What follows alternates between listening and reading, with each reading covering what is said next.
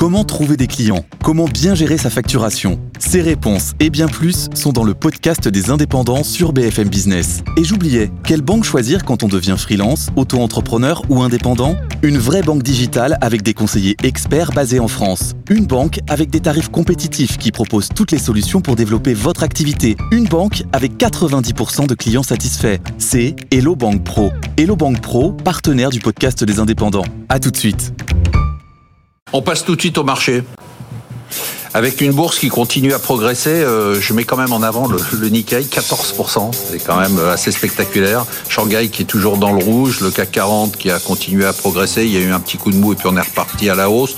Le S&P 500 et le Nasdaq qui sont à peu près au même niveau que la semaine dernière. Surtout, allez, on va faire quand même cocorico, les résultats des entreprises françaises sont juste euh, incroyables.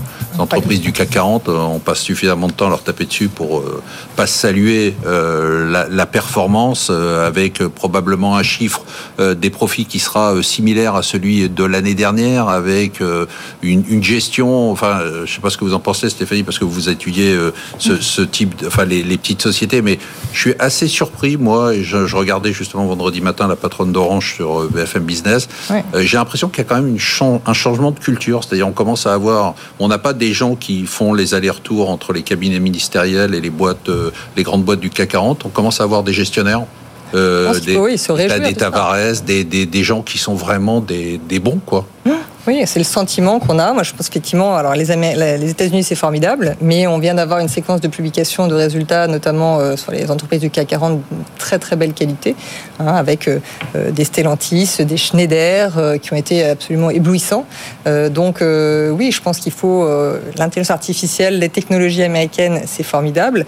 Les arbres ne montent pas jusqu'au ciel. Hein. On a dans ces sept fameuses magnifiques des valorisations pour certaines, parce qu'il y en a, bon, je pense que Microsoft, Amazon reste les plus chers, mais on a des alphabets, des méta qui restent sur des niveaux peut-être encore euh, acceptables pour euh, celles qui sont les plus connues.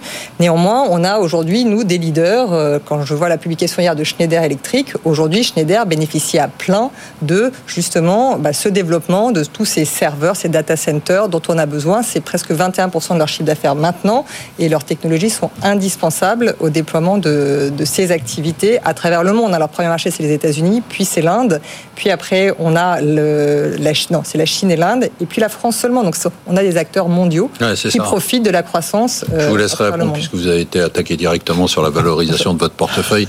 Euh, Benahouda, ce que je dis sur le fait d'avoir aujourd'hui des, managers, ça vous parle ou, dites En tout cas, ça parle, ça parle à l'étranger euh, parce que euh, c'est frappant de voir comment euh, les, les, multinationales ONI, et par certains en France, sont perçues comme des, des facteurs de la projection de puissance voilà. française de manière exceptionnelle. Euh, je ne me souviens plus de la source, mais j'ai lu un papier euh, tressant des louanges à, à, sur la capacité de Total Energy euh, à, parmi les majors, les super majors pétrolières au monde, à avoir le rendement des investissements les meilleurs et de loin par rapport à ses concurrents. Euh, ça serait difficile pour un journal français de l'écrire sans s'attirer les foudres de beaucoup de gens. Ouais, moi, je suis assez, sur, je suis assez surpris, assez bluffé. Euh, vous avez été attaqué, donc toutes vos boîtes sont trop chères. Eh ben, écoutez, je ne pas. C'est ce que vous avez dit, mais moi, il faut savoir, le principe de l'émission, c'est que je déforme la pensée des gens ou leurs paroles. Je, je n'investis pas dans les 7 magnifiques. En fait, justement, j'estime que mon métier n'est pas de proposer du Microsoft et du Amazon à mes clients qui connaissent tous ces entreprises. Je vais chercher au contraire ce que j'appelle les sociétés technologiques de second rang qui, elles, ont des valorisations qui sont beaucoup plus raisonnables. Mais néanmoins, je trouve que euh, pour appuyer ce que disait Stéphanie, ce qui est vraiment intéressant depuis le début de l'année, c'est la démonstration que les marchés savent être discriminants sur la microéconomie.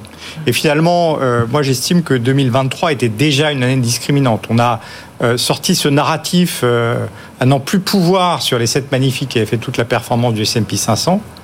Or, il y a 169 entreprises qui ont fait plus de 20% de performance. Et comme j'ai souvent dit, dans le top 10, il y avait des croisiéristes, il y avait un constructeur de maisons individuelles, G, General Electric, euh, une chaîne de restauration. Et donc, donc ce narratif pour moi était fallacieux. En réalité, dans, enfin fallacieux. En grande masse, il était vrai, mais il, cachait euh, une histoire réelle qui est que les entreprises qui ne sont pas parvenues à augmenter leur, euh, prix et où se sont fait coincer par des hausses de coûts, se sont retrouvées dans le rouge dans l'année, alors que celles qui ont réussi à se développer ont été dans le vert. Et c'est ce qu'on trouve depuis le début de l'année. En fait, quand on voit Stellantis, euh, Schneider, Renault, et puis de l'autre côté, on a des entreprises qui se prennent des taquets en bourse absolument monumentaux, ça n'est ni plus ni moins que la réaction du marché à des résultats microéconomiques.